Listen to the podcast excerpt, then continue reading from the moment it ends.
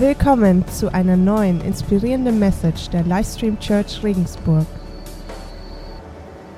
Wir richten uns komplett als ganze Stadt, als ganze Nation auf Jesus aus und dann komplett verändert wurden. Und davon träumen wir auch so ein Stück weit. Ähm, und ähm, deshalb starten wir jetzt dieses Gebet für Erweckung, weil wir einfach auch davon träumen, dass unsere Stadt, unser Land, die ganze Welt am besten, ähm, von Jesus erweckt wird. Also einfach so den Fokus auf Jesus hat. Und also ich bin absolut davon überzeugt, das Beste, was, was jedem Einzelnen von uns passieren kann, dass wir diesen Fokus auf Jesus haben, uns nach seinen Vorgaben, nach dem, was er sich ja auch mit dem Ganzen gedacht hat. Ich meine, Gott ist der Schöpfer von allem, er hat da einen Plan mit und wenn er uns dann auch in der Bibel Dinge gibt, dann, dann, dann ist das schon das Beste, was wir machen können, uns danach zu halten und danach zu richten. Und davon träumen wir. Und damit starten wir heute. Also wenn du zum ersten Mal da bist, du bist genau richtig gekommen. Absolut richtig. Wir starten heute mit 365 Tagen und wollen also wirklich jeden Tag für Erweckung beten und diese Broschüre hier durcharbeiten, also wirklich durchkauen. Und das Wichtige ist, ähm, was ich so toll an der Broschüre finde, ist, äh, das ist jetzt nicht so ein Riesenschinken. Es gibt ja dann äh, Riesenbänder dazu, aber das ist für jeden Tag äh, im Prinzip ein Satz oder zwei Sätze, ist, denke ich, machbar. Sollte machbar sein, dass man jeden Tag so zwei Sätze liest. Ich denke, es ist aber wichtig, dass, dass wir das ernst nehmen. Und was ganz, ganz wichtig ist, Erweckung fängt bei uns selber an. Also Erweckung ist nicht irgendwas, wo wir sagen, ja, jetzt warten wir mal und das irgendwas ist. Erweckung beginnt bei uns im Herzen, bei jedem Einzelnen, bei dir und bei mir. Und wir müssen uns bereit machen für Gott, für Erweckung. Dafür beten wir. Vielleicht ganz kurz zu der Broschüre, wie, die, wie ist die entstanden, haben wir schon mal gesagt. Aber der Jan war mal, ich glaube letztes Jahr war es, ähm, bei einem Hilfseinsatz in Lettland, der fährt da öfters hin, bringt da halt so Güter von, von äh, Europa und teilt die dann da aus, so an Bedürftige. Und da ist ihm diese Gebetsbroschüre in die Hand gefallen. Ähm, und die hat ihn total bewegt, beeindruckt, hat es mitgebracht, hat es im Leitungsteam vorgestellt. Und wir waren dann auch gleich begeistert. Haben gesagt, okay, und dann haben wir den Autor angerufen, der ist in den USA, hey, können wir die irgendwie benutzen oder Auszüge äh, draus irgendwie umformulieren oder so benutzt. Er meinte, ey, super, nehmt die, wie sie ist. Ihr könnt sie vervielfältigen, könnt die drucken. Und das war natürlich schon genial. Ähm, dann haben wir eine Übersetzer gleich gefunden in der Church, haben wir ja vom Englischen ins Deutsche übersetzt. Ihnen hoffentlich ansprechendes Format gebracht und drucken lassen und here we go, wir haben sie vorliegen. Ne?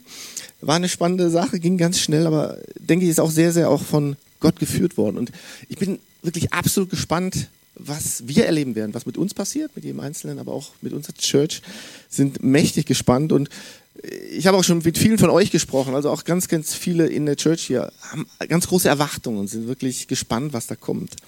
Ich habe euch eine Bibelstelle mitgebracht, und zwar zweite Chronik, äh, Kapitel 7 ab Vers 14. Da heißt es, und wenn sie zu mir rufen, zu mir Gott also, dann will ich im Himmel ihr Gebet erhören. Ich will das erhören. Ne? Wenn dieses Volk, das meinen Namen trägt, seine Sünde bereut, von seinen falschen Wegen umkehrt und nach mir fragt, dann will ich ihnen vergeben und ihr Land wieder fruchtbar machen. Ihr Land segnen. Ne? Ich werde jeden beachten, ich werde jeden beachten, der hier zu mir betet und auf seine Bitten hören. Hey, was ist das für eine Zusage? Er wird jeden beachten, äh, der zu ihm betet. Und auf, und auf eure, auf unsere Bitten wird er hören. Denn ich habe diesen Tempel als einen heiligen Ort der Welt, an dem ich für immer wohnen will. Mein Blick wird stets auf ihm ruhen, denn mein Herz hängt an ihm. Und Leute, das war das Alte Testament, der Tempel. Heute sind wir Gottes Tempel. Wir als Gemeinde sind Gottes Tempel. Wir, jeder Einzelne ist Gottes Tempel.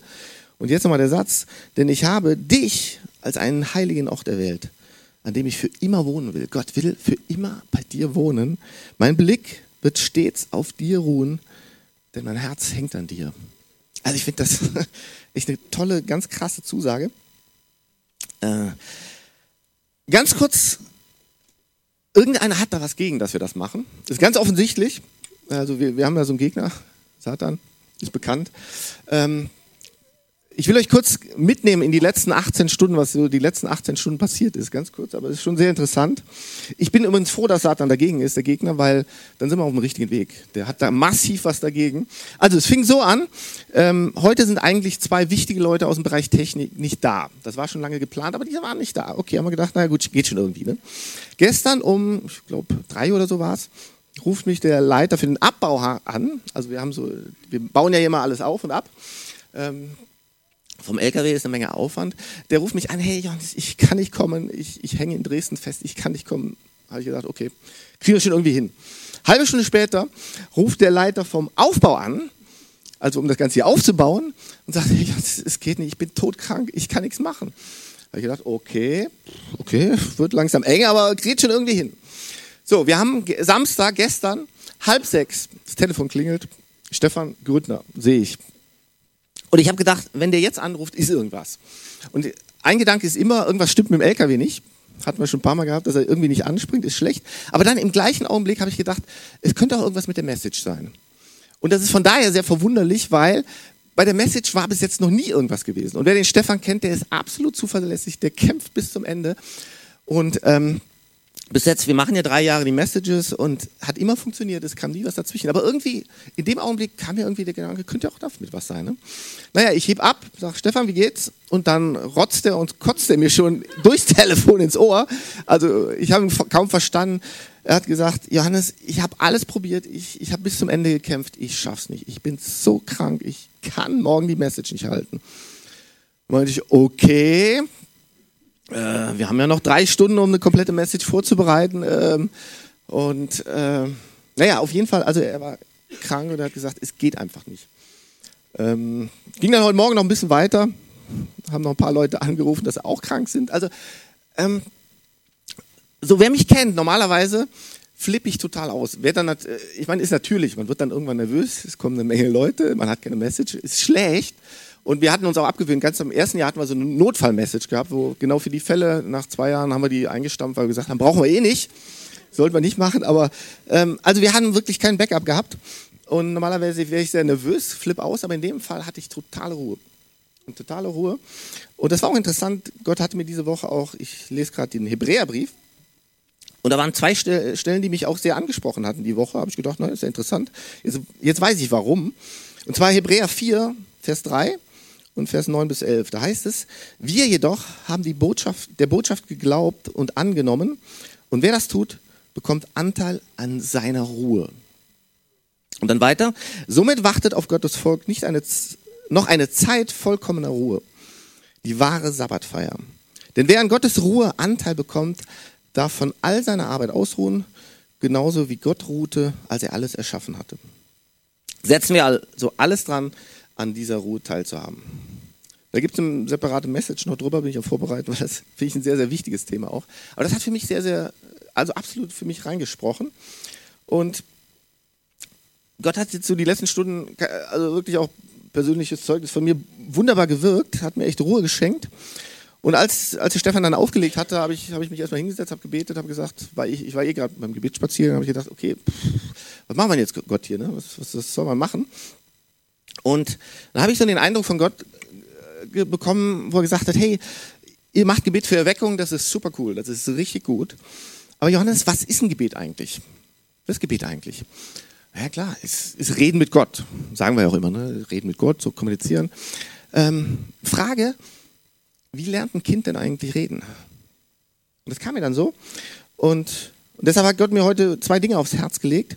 Kinder lernen, so kleine Babys lernen, indem sie still und ruhig werden, einfach nur zuhören. Wenn sie Hunger haben, ist was anderes, dann schreien sie wie die Weltmeister. Aber wenn sie wirklich was lernen oder wenn sie konzentriert sind, sind die total still. Dann liegen die da, riesengroße Augen und hören nur zu. Und das Zweite ist natürlich, sie üben. Irgendwann fangen sie an zu sprechen und, und das hört sich am Anfang, denkst du, was, was will der Kleine jetzt? Was, was spricht der da jetzt? Aber dann irgendwann kommen Worte und irgendwann kommt dann vielleicht Papa oder Mama oder Ball, keine Ahnung, was bei uns also war. Also auf jeden Fall kommen Worte immer deutlich, aber das Üben, das Üben war dann wichtig und, und genau das wollen wir heute machen. Und genau, und wir haben uns dann gestern auch noch den, das war ja nur der Trailer hier von dem Film, von The Quickening. Wir haben dann gestern auch noch, war auch eine längere Geschichte, hatten wir eigentlich länger vorgehabt, uns diesen Film mal anzugucken, haben wir irgendwie nie hinbekommen. Gestern Abend hat es dann geklappt. Und deshalb wollen wir euch heute einfach ein paar Prinzipien weitergeben aus dem Film auch, ähm, wodurch oder Prinzipien, die Erweckung unterstützen und andererseits auch Dinge, die Erweckung äh, hindern. Und da wird Bettina euch jetzt was von erzählen.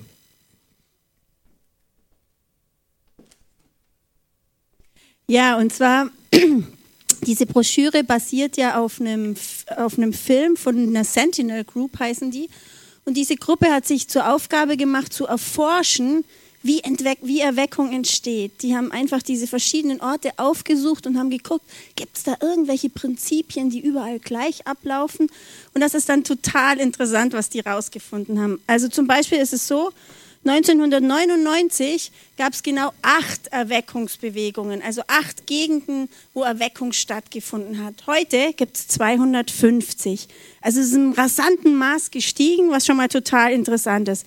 Ein paar Namen von Städten habt ihr schon gelesen. Kiambu in Kenia, Kampala, Kali, Cape Town, dann in, in, in Nordkanada. Da ist ein Inuit-Stamm, also ein Eskimo-Stamm. Die hatten noch vor kurzer Zeit eine Alkoholrate von 95 Prozent. Also 95 Prozent dieser Leute waren Alkoholiker. Heute sind es noch 5 Prozent nach ein paar Jahren. Oder in Almolonga in Guatemala, das ist auch eine Stadt, die ist auch hier in, diesem Gebets, äh, in dieser Gebetsbroschüre beschrieben. Was da passiert ist, ist einfach total interessant und aufregend. Ja, was ist Erweckung? Die haben sich dann halt so überlegt, ja, wie könnte man denn Erweckung definieren? Erweckung ist, wenn alle gesellschaftlichen Bereiche davon durchzogen sind, dass die Leute zu Jesus aufschauen. Das betrifft den Bereich der Politik, aber das betrifft auch den Bereich der Wirtschaft, der Bildung. In allen Bereichen ist einfach Jesus die Autorität. Und dann spricht man von Erweckung. Und das findet eben weltweit im Moment in 250 Städten statt und vielleicht auch bald in 251. Genau. Ich wollte mit euch einfach, in diesem Film sind sieben Kernprinzipien genannt. Das ist ein Dokumentationfilm, der ist einfach so aufgebaut, dass verschiedene Leute, die echt was zu sagen haben, was dazu sagen. Und diese sieben Kernprinzipien haben wir euch jetzt einfach mal mitgebracht und nehmen euch damit rein. Ich werde das ablesen. Ich habe es nicht mehr geschafft, in der Kürze der Zeit die Message wirklich zu üben. Ähm, das erste Prinzip ist, Gott möchte eingeladen werden. Also Gott ist nicht einfach da oder Gott kommt nicht einfach, weil wir es uns wünschen. Gott möchte echt eingeladen werden. Gottes Plan für jeden von uns und für die ganze Welt ist, dass wir befreit leben, dass wir gesund und heil leben, dass wir in Einheit leben. Das ist der Plan. Ihr seht und wisst, was aus dem Plan geworden ist. Also wir sind nicht mehr ganz so nah dran, aber können halt wieder nah dran kommen. Denn durch das Gebet können wir Gott auch an seine Zusagen erinnern. Und da gibt es eine Bibelstelle in Jesaja 62, 6. Da steht, ich habe das jetzt mal Jerusalem mit Regensburg ausgetauscht. O Regensburg, ich habe Wächter über deine Mauern gestellt, die fortdauernd bei Tag und Nacht nicht schweigen werden. Ihr, die ihr den Herrn an seine Zusagen erinnert, gönnt euch keine Ruhepausen. Und Gottes Zusagen sind grandios. Die sind einfach total toll. Wir dürfen ihn da immer wieder dran erinnern. Gottes Wort, die Bibel, die kann unser Herz total weit machen. Und der Platz, der dann entsteht, den können wir mit dem Heiligen Geist ausfüllen. So können wir Gott einladen. Erstmal in unser Leben, aber dann eben auch in unsere Stadt. Also erstes Prinzip, Gott möchte eingeladen werden. Zweites Prinzip, Gott zieht es zu Heiligkeit und Menschlichkeit. Da habe ich euch auch eine Bibelstelle mitgebracht, und zwar Jesaja 66, 2. Ich achte auf die, die gedemütigt worden sind und einen gebrochenen Geist haben und vor meinem Wort zittern. Also Gott hat ein riesengroßes Herz für Leute, die straucheln. Wer von euch strauchelt nie? Cool, habe ich mir fast gedacht. Also Gott achtet auf die, die gedemütigt sind, die zerbrochen sind. Das ist Gott total wichtig. In Gottes Reich ist kein Platz für Arroganz, für Gier, für Stolz. Das ist nicht Gottes Idee. Und auch bei uns sollte dafür kein Platz sein. Wir sollten einfach ein ganz großes Herz haben für die Menschen, die eben am Rand stehen. Und ich glaube, das versuchen wir als Gemeinde auch zu leben. Okay, der dritte Punkt ist, Kernprinzip für Erweckung, am Anfang steht individueller Gehorsam. Gehorsam, weiß ich, wisst ihr, mögt ihr alle total gern. Menschen sind beeindruckt von Aktivitäten. Gott ist beeindruckt von Gehorsam. Und diese vielen kleinen Entscheidungen des Alltags, wo wir die Chance haben, gehorsam zu leben, die sind da. Wo wir einfach unseren Ego hinten anstellen können und Gott gehorsam sein können. Damit fängt Erweckung an, dass wir anfangen, wirklich Gott gehorsam zu sein. Und wenn wir das schaffen, dann entsteht so ein Dominoeffekt. Umso mehr Leute das schaffen, umso mehr Leute werden angezogen. Und bei Erweckung ist es fast in all diesen Projekten so gewesen, Anfang waren ein paar wenige Leute, die da echt diesen Eindruck, diesen Wunsch hatten und die damit ganz viel Nachdruck dran geblieben sind. Und dann sind es immer mehr geworden. Und das würden wir uns für hier auch wünschen. Das vierte Kernprinzip ist, biblische Einheit ist für Gott wesentlich. Einheit unter Christen, das finde ich einfach eine total kraftvolle Sache. Ich, wir haben da schon öfter drüber gesprochen. Unser großer Wunsch ist es, mit allen anderen Kirchen in Regensburg total eng zusammenzuarbeiten. Und ich persönlich finde es so kraftvoll, was in unserem Gebetsraum passiert. Ihr kennt alle unseren Gebetsraum? Ja. Wer kennt ihn nicht? Der darf sich gleich nachher drüben Flyer mitnehmen. Da steht alles drüber drin und kann uns auch darüber löchern. Also wir haben mitten in der Stadt einen Gebetsraum in der Nähe vom Neupfarrplatz. Dort bieten wir alle zwei Wochen ein 30-Stunden-Gebet an. Also es fängt am Freitag in der Früh um 10 an und geht bis Samstag 16 Uhr. Kommendes Wochenende ist es wieder. Also ihr könnt euch jetzt schon online eintragen. Und was mich an diesem Gebetsraum so fasziniert, ist die Tatsache, dass da total verschiedene Christen total kraftvoll diesen großen Gott anbeten. Da sind Leute vom katholischen Evangelisationswerk, das sind Leute von allen christlichen Freikirchen, das sind einfach Leute von der evangelischen, das sind Leute von allen Kirchen drin. Und das liebt Gott. Diese Einheit, da steht er voll drauf. Da bin ich mir total sicher. Und unser Ziel sollte sein, dass wir einfach in Einheit, alle Christen, vor unserem Gott staunen. Staunen, wie gut und wie groß er ist. Und alles andere ist total nebensächlich. Ein fünfter Punkt ist, der Durchbruch im Gebet führt in unsere Bestimmung. Unser Gebet darf einfach verzweifelt sein, das darf anhaltend sein, das darf ausdauernd sein, das darf hingebungsvoll sein.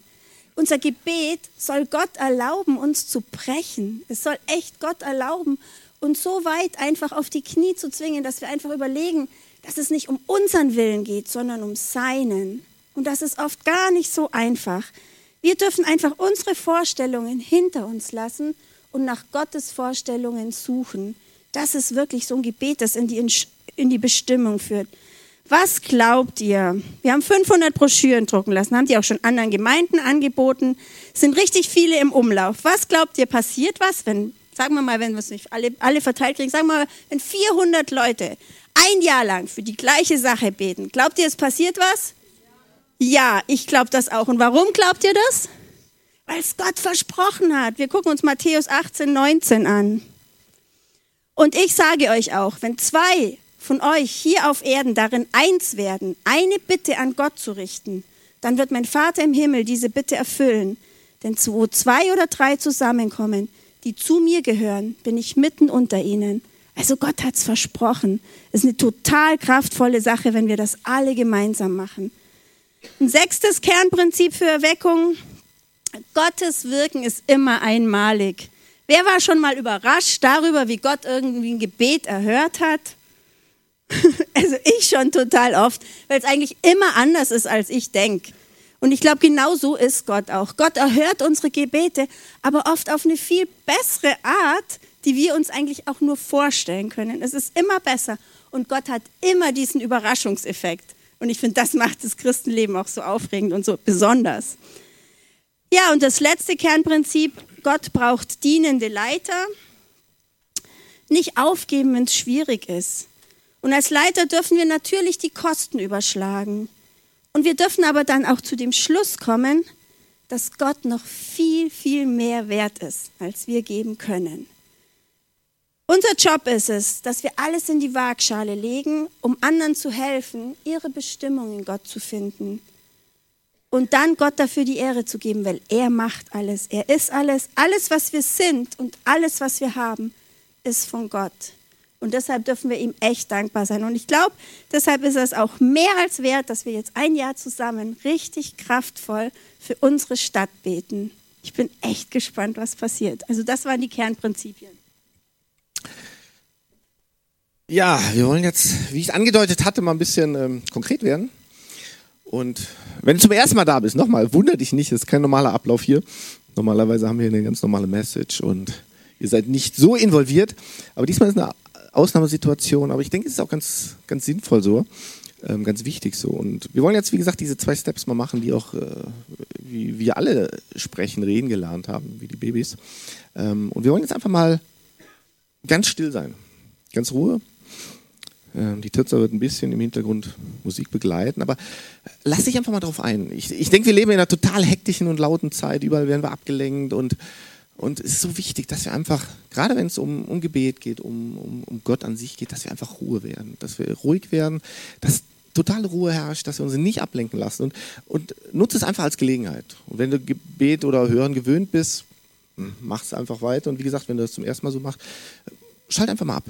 Lass dich mal überraschen, was du hörst, was du für Gedanken bekommst und äh, ja, wie gesagt, und habe auch nochmal einen Bibelvers mitgebracht ähm, Markus Kapitel 6, wo, wo Jesus ganz klar seinen Jüngern und auch uns sagt, hey, geht jetzt an einen einsamen, stillen Platz, sagte Jesus zu ihnen.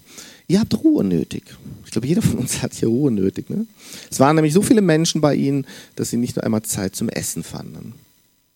Und genau, wir wollen einfach mal drei Minuten ganz ruhig sein und hört mal in euch rein. Oder wenn du irgendeinen Gedanken hattest oder irgendwas, ähm, wenn dich irgendwas berührt, berührt hat, schreib es dir auf und nimm es mal mit. Nimm es mal mit in den Nachmittag, in die Woche hinein. Ich, also ich merke für mich persönlich auch, das sind immer so Zeiten, die ganz, ganz wichtig sind, wo man einfach zur Ruhe kommt, einfach mal abschaltet, versucht alles, den ganzen Alltag auszublenden, weil da kann dann Gott wirklich zu einem reinsprechen. Und was er dann spricht, ist meist sehr, sehr wichtig und sehr, sehr kraftvoll. Gut, jetzt wollen wir uns noch anhören. Wir hatten ja gerade bei Erweckung was gibt es so für Prinzipien, äh, wo, wo Erweckung oder wie Erweckung unterstützt werden kann. Und in dem Film ähm, gab es dann auch noch so Hinweise, wie Erweckung verhindert werden kann oder was so gegen Erweckung steht. Und, und, und, was wichtig ist, denke ich, sind ja nicht nur so allgemeingültige Prinzipien, sondern nehmt die auch ganz persönlich für euch mit, für eure ganz persönliche Erweckung. Ja, gucken wir uns noch sieben Gebet- oder Erweckungshindernisse an. Das erste Hindernis ist theologische Täuschung. Und zwar bedeutet das, dass wir oft das selber das größte Hindernis für Erweckung sind. Weil unser Kopf, unser Denken ist oft viel zu klein für Gottes großen Plan. Und ich glaube, gerade wir hier in unserem Land tun uns echt schwer, so übernatürliche Sachen zu erwarten und für wahr zu halten und auch in Erwägung zu ziehen. Wieso verstehen wir nicht, dass Gott alles kann und dass er uns einbeziehen möchte. Gott steht zu seinen Verheißungen. In 2. Chroniker 7,14, den hat der Johannes vorher schon genannt, aber ich finde das total wichtig. Und mein Volk, das meinen Namen trägt, wenn das dann Reue zeigt, wenn die Menschen zu mir beten und meine Nähe suchen und zu mir zurückkehren, will ich sie im Himmel erhören und ihnen die Sünden vergeben und ihr Land heilen. Gott möchte heil machen. Gott hat so viele Verheißungen für uns, die in der Bibel stehen wenn man das mal so durchliest und sich die ganzen Verheißungen mal zu Gemüte führt, kommt man echt ins Staunen. Lasst uns einfach unseren Kopf ein Stück, ein Stück weit, ähm, wie soll ich sagen, überwinden und Großes von Gott erwarten. Ja, das, der zweite Punkt, was ein Hindernis sein kann, ist, dass wir oft viel mehr auf Programme vertrauen als auf Gottes Wirken. Wir sind so durchtaktete Menschen in unserem beruflichen Leben, im Studium, in der Schule. Alles ist so durchtaktet. Es ist manchmal ganz schön schwierig herauszufinden, was sind unsere Pläne, was sind Gottes Pläne. Und ganz schnell kann es passieren, dass wir verwechseln, dass wir am Bau des Königsreichs sind, und das, sondern dass wir denken, dass wir am Bau unserer Gemeinde sind. Darum geht es gar nicht. Es geht um Gottes Königreich. Es geht um so viel mehr. Und wir sollen auch nicht über unsere Gedanken nachdenken, sondern über Gottes Gedanken. Und unsere besten Programme sind einfach nicht in der Lage, Menschen zu verändern. Aber Gottes Plan ist total in der Lage, Menschen zu verändern. Also nicht auf unsere Programme vertrauen, sondern auf Gottes Plan. Und da müssen wir uns gegenseitig auch immer wieder auf die Füße treten und uns helfen, dass wir das nicht aus den Augen verlieren. Dann ein drittes Hindernis, und das finde ich auch ganz speziell in unseren Breitengraden. Ich glaube, die Afrikaner oder einfach andere Gegenden tun sich da so viel leichter. Wir haben viel zu niedrige Erwartungen von Gott. Wir erwarten nur Kleines. Wir erwarten nur so viel, wie wir dann selbst noch handeln und erklären können. Und wir haben die Kirche auf unsere menschlichen Maßstäbe runterskaliert. Das ist so schade, weil in der Kirche geht es um Gott. Der ist nicht an unsere Maßstäbe gebunden. Wir trauen uns nicht zu, was Übernatürliches zu erwarten. Übernatürliches passiert nur in Filmen. Und deshalb mögen unsere jungen Leute auch Filme viel lieber wie die Kirche. Aber ich finde, das kann sich ändern und das ist nicht so. Das, das trifft nicht zu, das ist nicht die Wahrheit. Ich glaube, wir können mit Gott total viel erleben, was total aufregend, total spannend und umwerfend ist. Aber es liegt an uns, ob wir es zulassen und ob wir es reinholen in unser Leben und in unsere Stadt. Okay, der vierte Punkt ist falsche Motive. Wenn wir zu Gott reden, erwarten wir dann nur jemand, der repariert, der so an unseren Nöten rumdoktert? Oder erwarten wir diesen liebenden Gott, der für uns alles gegeben hat, der für uns gestorben ist, der sich für uns verspotten hat lassen? Auf wen warten wir? Haben wir die richtigen Motive? Sind wir vorbereitet auf diesen liebenden Gott, der so umwerfend viel für uns vorbereitet hat? Bei allem, was wir erleben, sollte es nicht um uns gehen, sondern um Gott. Und durch unser Gebet sollen sich nicht unsere Wünsche erfüllen, sondern Gottes Wünsche. Auch das ist echt ein Trainingsprozess. Wenn wir erkennen, was er will und wenn wir ihn intensiv suchen, dann werden wir ihn auch hören, dann werden wir ihn erleben und dann spricht er in unser Leben.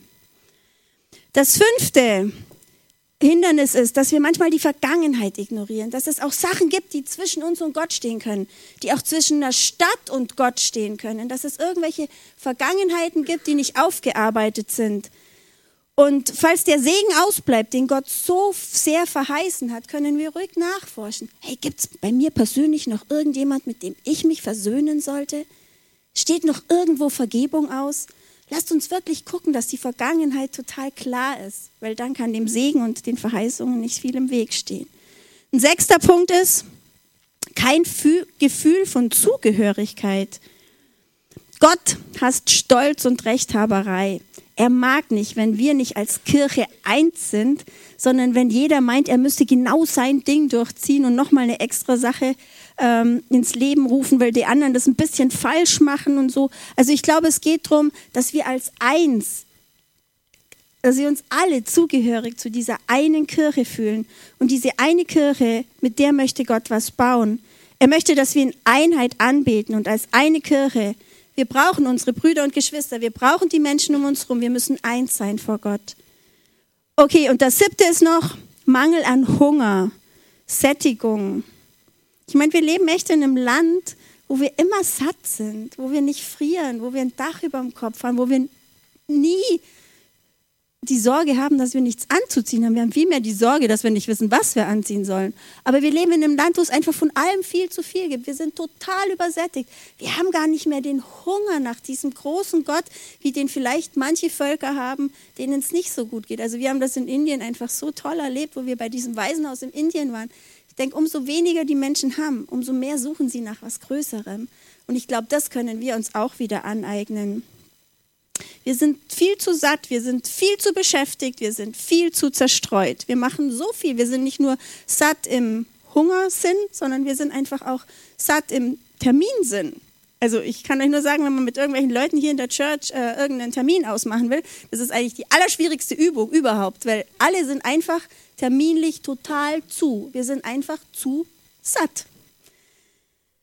Ähm, Gott möchte, dass wir unser komfortables Christenleben eintauschen in die Gegenwart Gottes. Er möchte, dass wir ihn in unser Leben reinholen. Weil was wir brauchen, ist wieder eine Begeisterung für ihn, eine Betroffenheit für all die Menschen, die ihn nicht kennen, eine Hingabe und einen Nachdruck. Was wir brauchen, ist einfach viel mehr Aufbruch hin zu ihm. Und unser großer Wunsch ist, dass das genau mit, diesem, mit dieser Broschüre passiert. Ich denke, wir können uns richtig auf den Weg machen, ihm in unserem Leben wieder den gebührenden Platz einzuräumen. Gut. Ich habe euch ja schon gesagt, ist heute ein bisschen anders als normal. Und wir machen jetzt ein Experiment. Seid ihr bereit für ein Experiment? Okay. Ihr seid übrigens Teil des Exper Experimentes. ähm, ich hatte eben angedeutet, ähm, kleine Kinder lernen ja sprechen, indem sie erstmal zuhören und dann selber sprechen. Und wir wollen jetzt einfach mal zusammen beten. Und das ist dieses Experiment, hatten wir ja noch nie gemacht. Ähm, und zwar, äh, bevor wir hier alles aufbauen, also während wir hier alles aufbauen, dann kommen wir als Team auch kurz zusammen und beten auch zusammen. Ähm, und wir machen es immer so, dass nicht jeder einzeln betet, sondern dass wir alle zusammen, also jeder knallt das Gebet, was er gerade am Herzen hat, Richtung Himmel. Und das wollen wir heute auch machen. Ähm, wir nennen es Power Prayer. Spart ein bisschen Zeit und wir sagen uns, Gott kann das schon auseinanderpflücken. Ähm, haben wir eben gehört, wir haben zu wenig Zeit. Aber, aber ich denke, es ist auch echt gut, einfach mal, auch wenn du das noch nie so erlebt hast oder miterlebt hast, also wenn du das ähm, schon gemacht hast, ermutige dich, lass gehen, ähm, sprech einfach raus, aber wenn du es zum ersten Mal mitbekommst, wundere dich nicht. Ich, ich denke mir dann auch immer, bei Kindern wundern wir uns auch nicht, wenn, wenn die dann anfangen zu sprechen, dann finden wir es süß und wenn da irgendwas rauskommt, was man nicht versteht, das ist doch einfach süß. Ich denke, Gebet ist ähnlich. Es muss auch irgendwo gelernt werden dass man für sich selber betet, dass man erstmal selber zu Gott spricht und dann vielleicht auch noch von vorne betet, ist ja auch nochmal eine andere Nummer. Aber, aber nutze einfach auch mal die Zeit für dich. Äh, tu deinen Nachbarn rechts und links vor dir, hinter dir ausblenden und sag, okay, das ist jetzt einfach mal eine Zeit, wo ich ganz allein mit Gott bin. Und das wollen wir gemeinsam machen. Und ich habe euch noch einen Bibelvers dazu mitgebracht, Epheser 6, Vers 18, wo da ganz klar gesagt wird, hört nie auf, zu bitten und zu beten. Also wir sollen nie aufhören, eigentlich auch im Gottesdienst nie aufhören zu bitten und zu beten. Und Gottes Geist wird euch dabei leiten. Das heißt, ihr müsst das gar nicht alleine machen. Gott wird das, äh, Gottes Geist wird das schon machen. Bleibt wach und bereit. Also wir sollen immer wach und bereit bleiben, äh, auf Gottes Geist hören und dann ähm, ähm, beten. Und wir hatten es auch schon gesagt, Gebet ist einfach äh, für uns als Church ist Gebet total wichtig. Wir, wir wollen das wirklich als Basis für alles machen. Wirklich für alles. Wenn wir irgendwas Neues starten oder so oder Jetzt auch vor dem Gottesdienst haben wir viel, viel gebetet. Ähm, und ich denke, das sollte auch Basis für alles in unserem Leben sein, von jedem Einzelnen, dass wir alles, was wir angehen, bei jeder großen Entscheidung machen wir es oft schon, aber auch eigentlich bei kleinen Entscheidungen. Hey, kurz, kurz zu Gott beten, hey, was denkst du darüber? Weil ich denke, das ist ganz, ganz kraftvoll. Ähm, noch ein Bibelvers, Matthäus 7, Vers 7 bis 8. Bittet Gott und er wird euch geben. Also wir sollen wirklich Gott bitten und dann wird er uns geben. Oder sollen wir auch vertrauen drauf? Ne? Sucht und ihr werdet findet. Klopft an und euch wird die Tür geöffnet. Und dann wird das Ganze nochmal wiederholt. Denn wer bittet, der bekommt. Wer sucht, der findet. Und wer anklopft, dem wird geöffnet. Also wirklich dieses Vertrauen, dass das, was wir jetzt hier dann beten oder was du betest, ähm, dass das auch echt eintritt. Ähm, genau. Wollen das jetzt so drei Minuten machen? Die Band kann auch schon mal nach vorne kommen, wird dann langsam einsteigen. Und dann machen wir mit Lobpreis weiter. Also, lass uns gemeinsam zu Gott beten. Also, lieber Jesus.